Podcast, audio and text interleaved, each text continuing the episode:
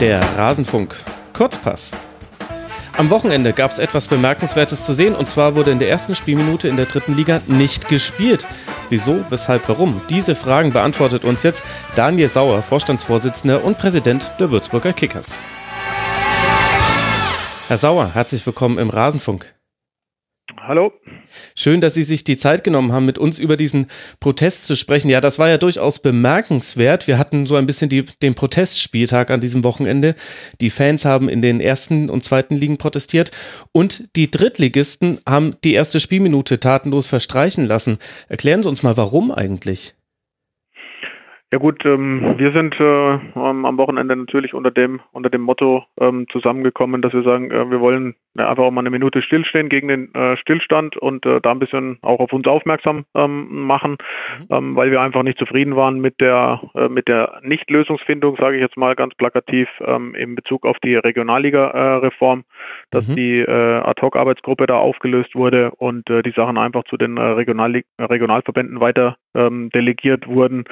Ähm, wir sind da ja äh, im Sommer äh, bewusst in Vorleistung gegangen und haben da äh, Kompromissbereitschaft gezeigt und die Hand gereicht und äh, haben einen vierten Absteiger äh, praktisch dann mit, in, mit ins Spiel geworfen, weil wir auch ähm, ganz bewusst äh, dieses, dieses Nadelöhr Regionalliga verbessern wollen als Drittligisten. Wir sind da alle mhm. äh, durchgegangen durch dieses Nadelöhr und äh, deswegen setzen wir uns da auch ganz bewusst dann auch für die Regionalligisten ein. Okay, also es geht im Kern darum, wir haben aktuell äh, fünf Regionalligen und da war immer das Problem, es gab eine Aufstiegsrunde. Das heißt, nicht jeder der Meister der Regionalligen war automatisch für die dritte Liga qualifiziert. Dem soll jetzt Abhilfe geschaffen werden. Da war sich dann auch der DFB als Gesamtverband auf der letzten großen äh, Sitzung einig. Das wurde mit großer Mehrheit beschlossen. Und jetzt gibt es da, aber ist dieser Prozess ins Stocken gekommen. Aber sagen Sie mir mal, warum denn so ein plakativer Protest? Das war ja schon etwas Bemerkenswertes, dass alle Drittligisten einfach die erste Spielminute verstreichen lassen. Gab es da keine andere Möglichkeit mehr, sich zu äußern oder geht es vor allem darum, jetzt Öffentlichkeit für das Thema zu bekommen?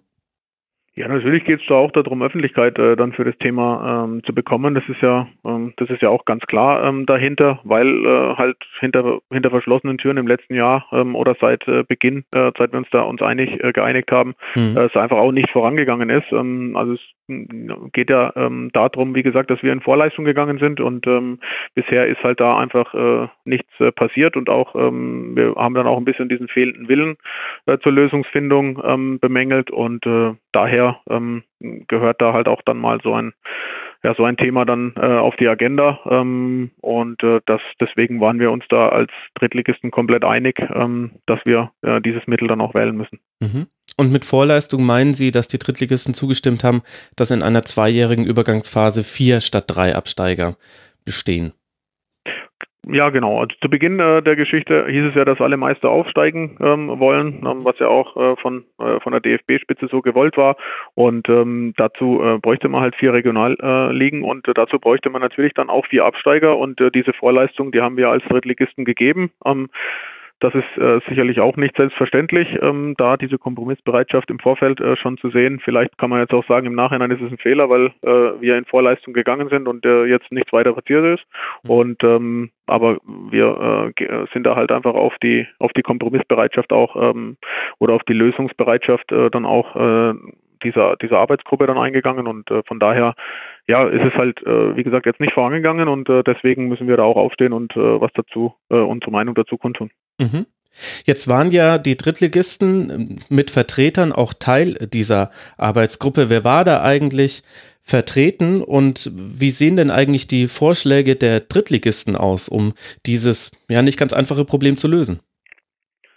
Ja, ich denke, diese Arbeitsgruppe wurde besetzt ähm, mit, ähm, ja, äh, mit DFB äh, äh, mit dem Peter Friemuth als DFB-Vizepräsident, äh, der diese Arbeitsgruppe geleitet hat, mhm. ähm, der ja, der auch da sehr äh, engagiert ist in dieser ganzen Geschichte, das muss man auch sagen. Und äh, dann waren äh, regionale Landesverbände dabei. Ähm, als äh, Drittliga-Vertreter war der Mario Kalnick als äh, vom 1. FC Magdeburg dabei und der Helmut Sandruck vom KSC. Mhm. Ähm, dann auch ein paar Regionalliga-Vertreter und ähm, ja, es wurde ein Arbeitsauftrag äh, erstellt und ähm, es macht jetzt natürlich keinen Sinn, wenn äh, alle Drittligisten irgendeine Lösung präsentieren, sondern äh, da, dieser Auftrag wurde an diese Arbeitsgruppe erteilt und äh, dann ist man halt äh, auseinandergegangen gegangen ähm, dass das Thema dann an die Regionalverbände weitergeleitet wird und das ist für uns einfach so, da haben wir die Befürchtung, dass es dann einfach ähm, versandet und das ist halt das, was wir definitiv nicht wollen. Mhm. Also diese Arbeitsgruppe wurde aufgelöst, am 14. November war das und keines der diskutierten Modelle fand eine Mehrheit. Und äh, Sie haben es jetzt schon angesprochen, es wurde im Prinzip äh, delegiert. Also es hieß, äh, dass die Regionalligen Bayern, Nord sowie Nordost, die müssen sich jetzt einfach einigen. Aus diesen drei Ligen sollen in irgendeiner Art und Weise zwei werden. Das hört sich nach einer verfahrenen Situation an. Was wäre denn der konstruktive Lösungsvorschlag jetzt der Drittligisten? Ja, die Frage, also wie gesagt, wir hatten diesen Auftrag nicht, äh, da eine Lösung zu finden, sondern den Auftrag hatte die Arbeitsgruppe. Ähm, äh, wir würden uns natürlich dann vielleicht auch in, äh, in, Zukunft daran beteiligen, wenn wir merken, dass es da nicht vorangeht. Also da mhm. verschließen wir uns nicht. Ähm, wie gesagt, wir sprechen da sehr, sehr einheitlich, äh, auch in der dritten Liga und sind da äh, bereit, in diese Richtung da auch was äh, zu tun oder auch dann, wenn, wenn das der DFB dann nicht hinbekommt, dann in diese Richtung ähm, ja, Vorschläge vielleicht auch zu kreieren, ähm, auch gemeinsam dann mit den, mit den Regionalligisten.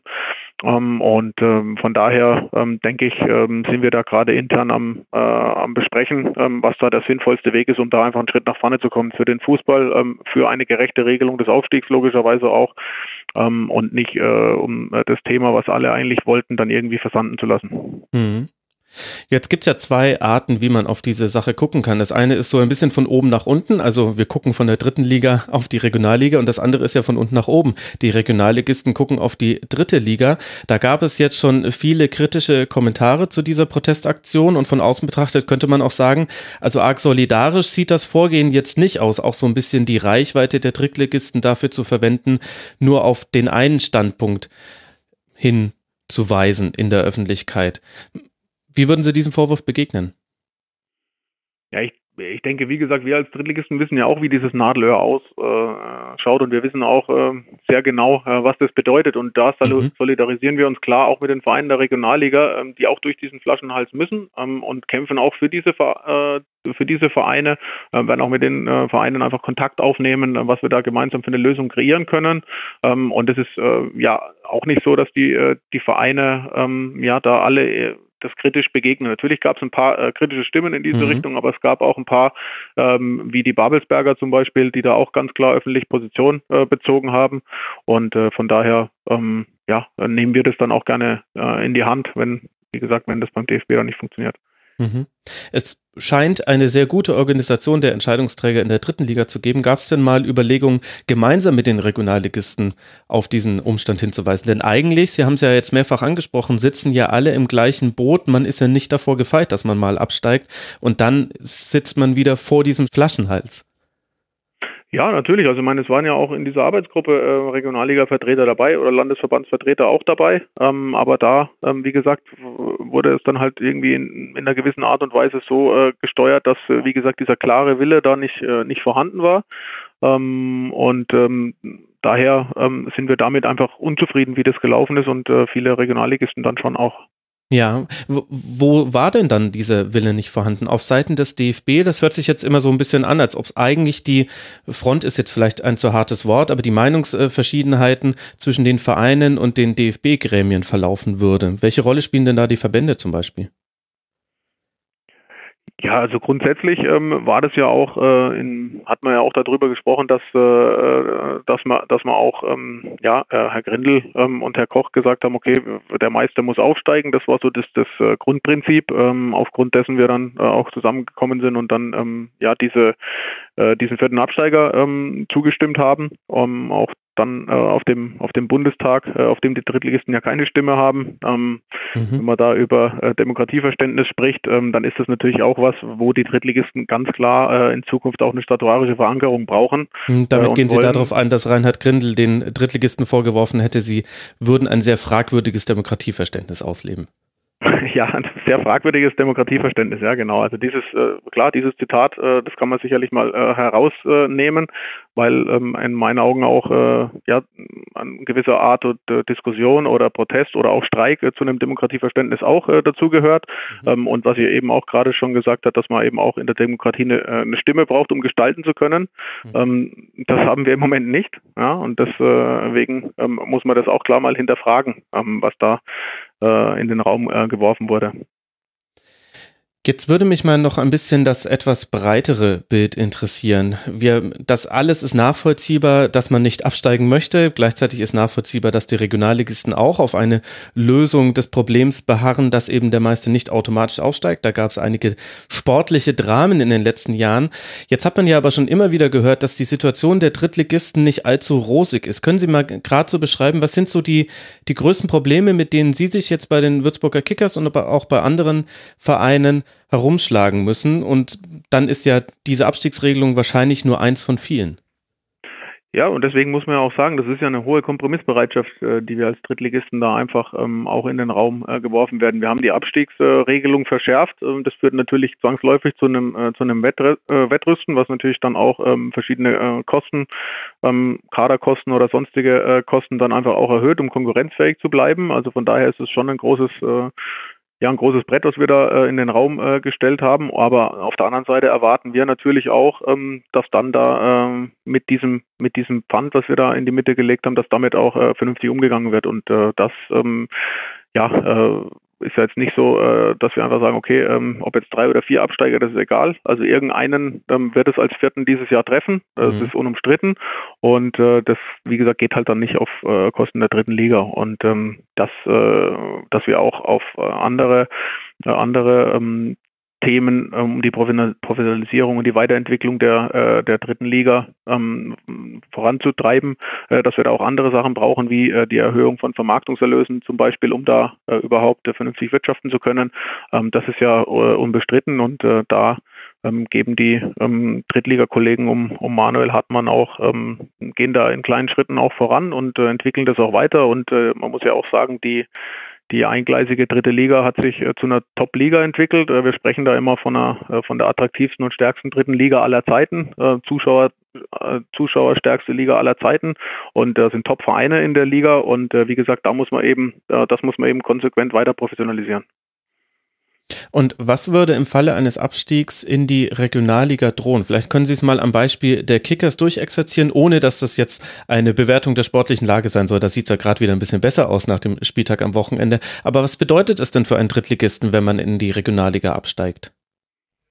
Ja, meine dritte Liga ist die erste Profiliga, die es gibt. Ähm, das heißt, wenn man in die Regionalliga wieder zurückgeht, dann ist man erstmal wieder nicht im, äh, nicht im Profibereich. Und äh, natürlich denken wir auch daran, ähm, dass wir ähm, uns dann stark machen für eine, äh, für eine faire und transparente Aufstiegsregelung. Und das ist eben so, wenn dann, wenn es dann vier wenn es dann vier Regionalligen gäbe, was der klare Auftrag war, dann gibt es auf der anderen Seite eben auch vier Aufsteiger, was es natürlich dann auch wieder leichter macht, zumindest sehr nicht auf zwei Spiele in Relegationsspielen ähm, dann darauf ankommt, sondern auf eine konstante äh, Performance in der ganzen äh, in der ganzen Liga über die ganze Saison hinweg, äh, was dann auch einfach den den Weg nach oben wieder ein bisschen leichter macht, sowohl für denjenigen, der dann vielleicht absteigt, äh, wie auch für andere Vereine. Und kann man das finanziell irgendwie beziffern, den Unterschied zwischen Profifußball und Regionalliga? Wie groß ist da der Cut? Ja, der Cut ist natürlich nicht ganz so groß, wie wenn man von der zweiten in die dritte Liga mhm. ähm, absteigt, das ist auch klar. Ähm, aber auf der anderen Seite ähm, haben wir jetzt ja schon ähm, einfach ein paar äh, Vermarktungserlöse oder Zentralvermarktung und TV-Gelder, äh, die wir in der dritten Liga haben, die halt dann ähm, auf null reduziert werden. Und äh, das ist natürlich dann schon nochmal eine ganz andere äh, Hausnummer, ähm, diesen, äh, diesen Neuanfang dann wieder äh, zu starten und zu forcieren. Mhm.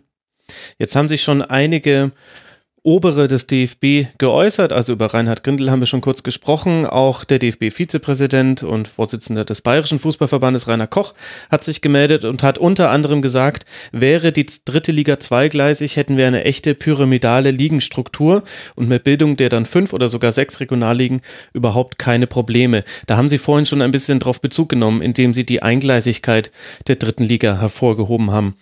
Was wäre denn so schlimm daran, eine zweite, dritte Liga nebendran zu stellen? Man könnte das ja regional ganz gut auch teilen und damit würden ja auch einige Kosten hinsichtlich Reisen wegfallen. Ja, es würden aber auch einige Einnahmen dann äh, auf mehr Vereine aufgeteilt werden, ähm, wo man jetzt, mhm. wie gesagt, in den letzten Jahren ja schon äh, ein paar Schritte in die richtige Richtung gemacht hat.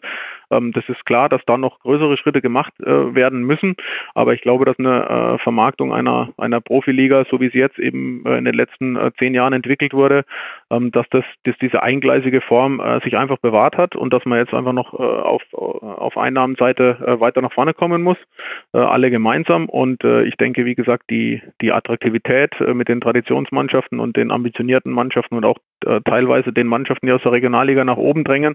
Ähm, das ist, äh, das ist, da ist man auf dem richtigen Weg und von daher ist aus unserer Sicht gar ganz klar einhellig die Meinung, dass eine, eine eingleisige Form der dritten Liga einfach alternativlos ist. Mhm.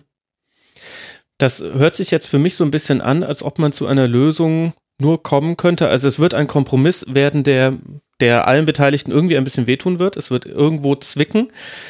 Aber gleichzeitig hängt da noch so eine finanzielle Komponente mit dran. Wäre es denn für aus Ihrer persönlichen Sicht heraus ein gangbarer Weg, dass man sagt, ja, also wir bleiben bei der eingleisigen dritten Liga und dann muss die Regionalliga einfach eine, die Regionalligen müssen für sich eine Lösung finden.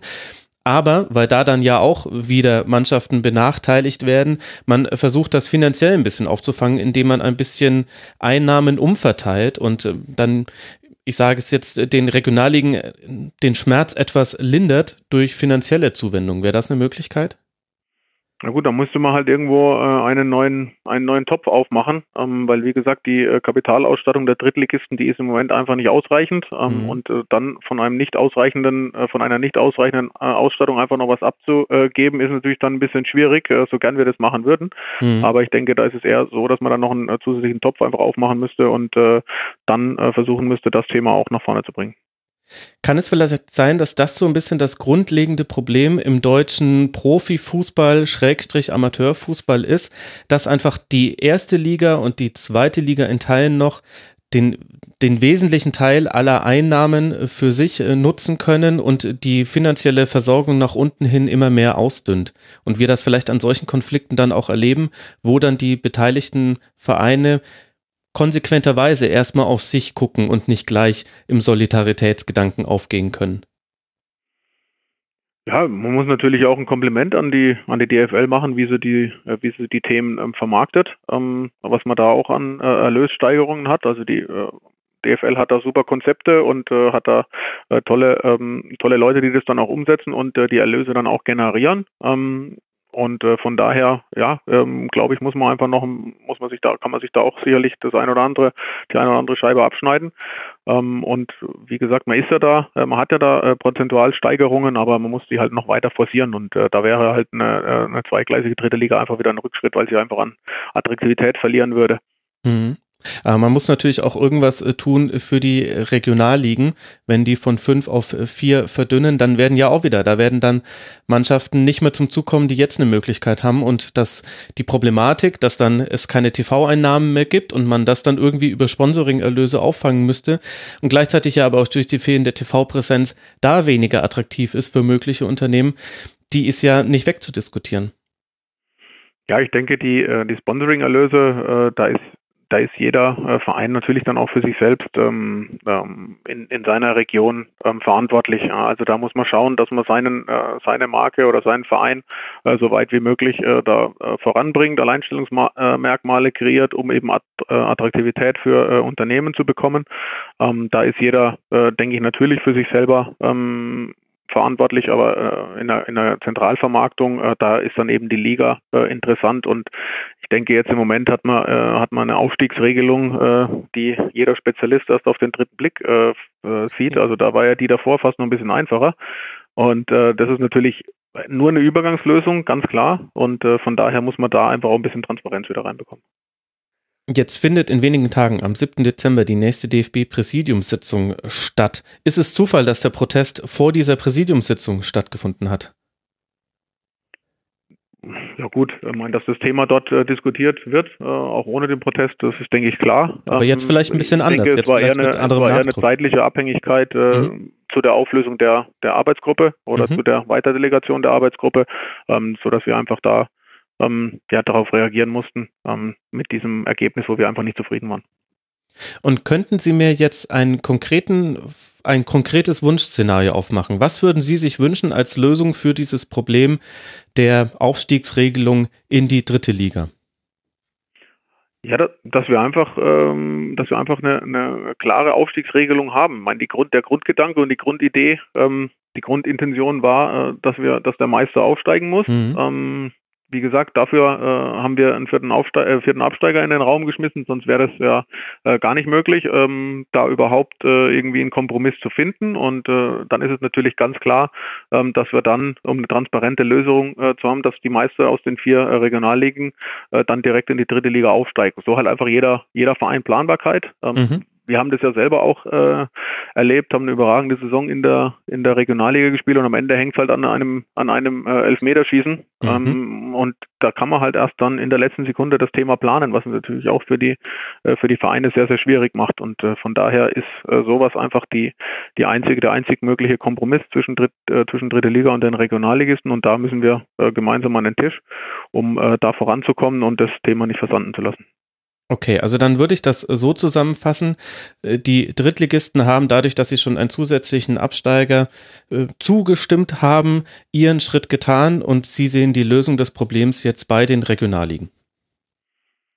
Nein, ich denke, für eine Problemlösung brauchen wir, brauchen wir immer alle Parteien, die am Tisch sind. Also ich sage ja auch ganz klar, dass wir, ähm, dass wir mit den Regionalligisten solidarisieren, dass wir mit den, äh, dass wir für die äh, Regionalligisten auch einstehen und kämpfen, weil für die Regionalligisten ist es natürlich auch eine, eine, schwierige Situation, wenn sie keine Planbarkeit haben. Und von daher ist es ja auch wichtig für die Regionalligisten, ähm, dass sie eine klare Aufstiegsregelung haben. Und äh, von daher ähm, muss man da gemeinsam an den Tisch. Ähm, und äh, wie gesagt, wer dann äh, jetzt in Zukunft dafür äh, zuständig ist. Ich glaube halt nicht, dass es aktuell ähm, bei den Regionalverbänden ähm, weiter vorangetrieben wird. Ja, dafür war äh, die Arbeitsgruppe eingerichtet und äh, die hat es dann ähm, ja, weitergegeben und äh, damit sind wir einfach nicht zufrieden und da muss einfach was passieren.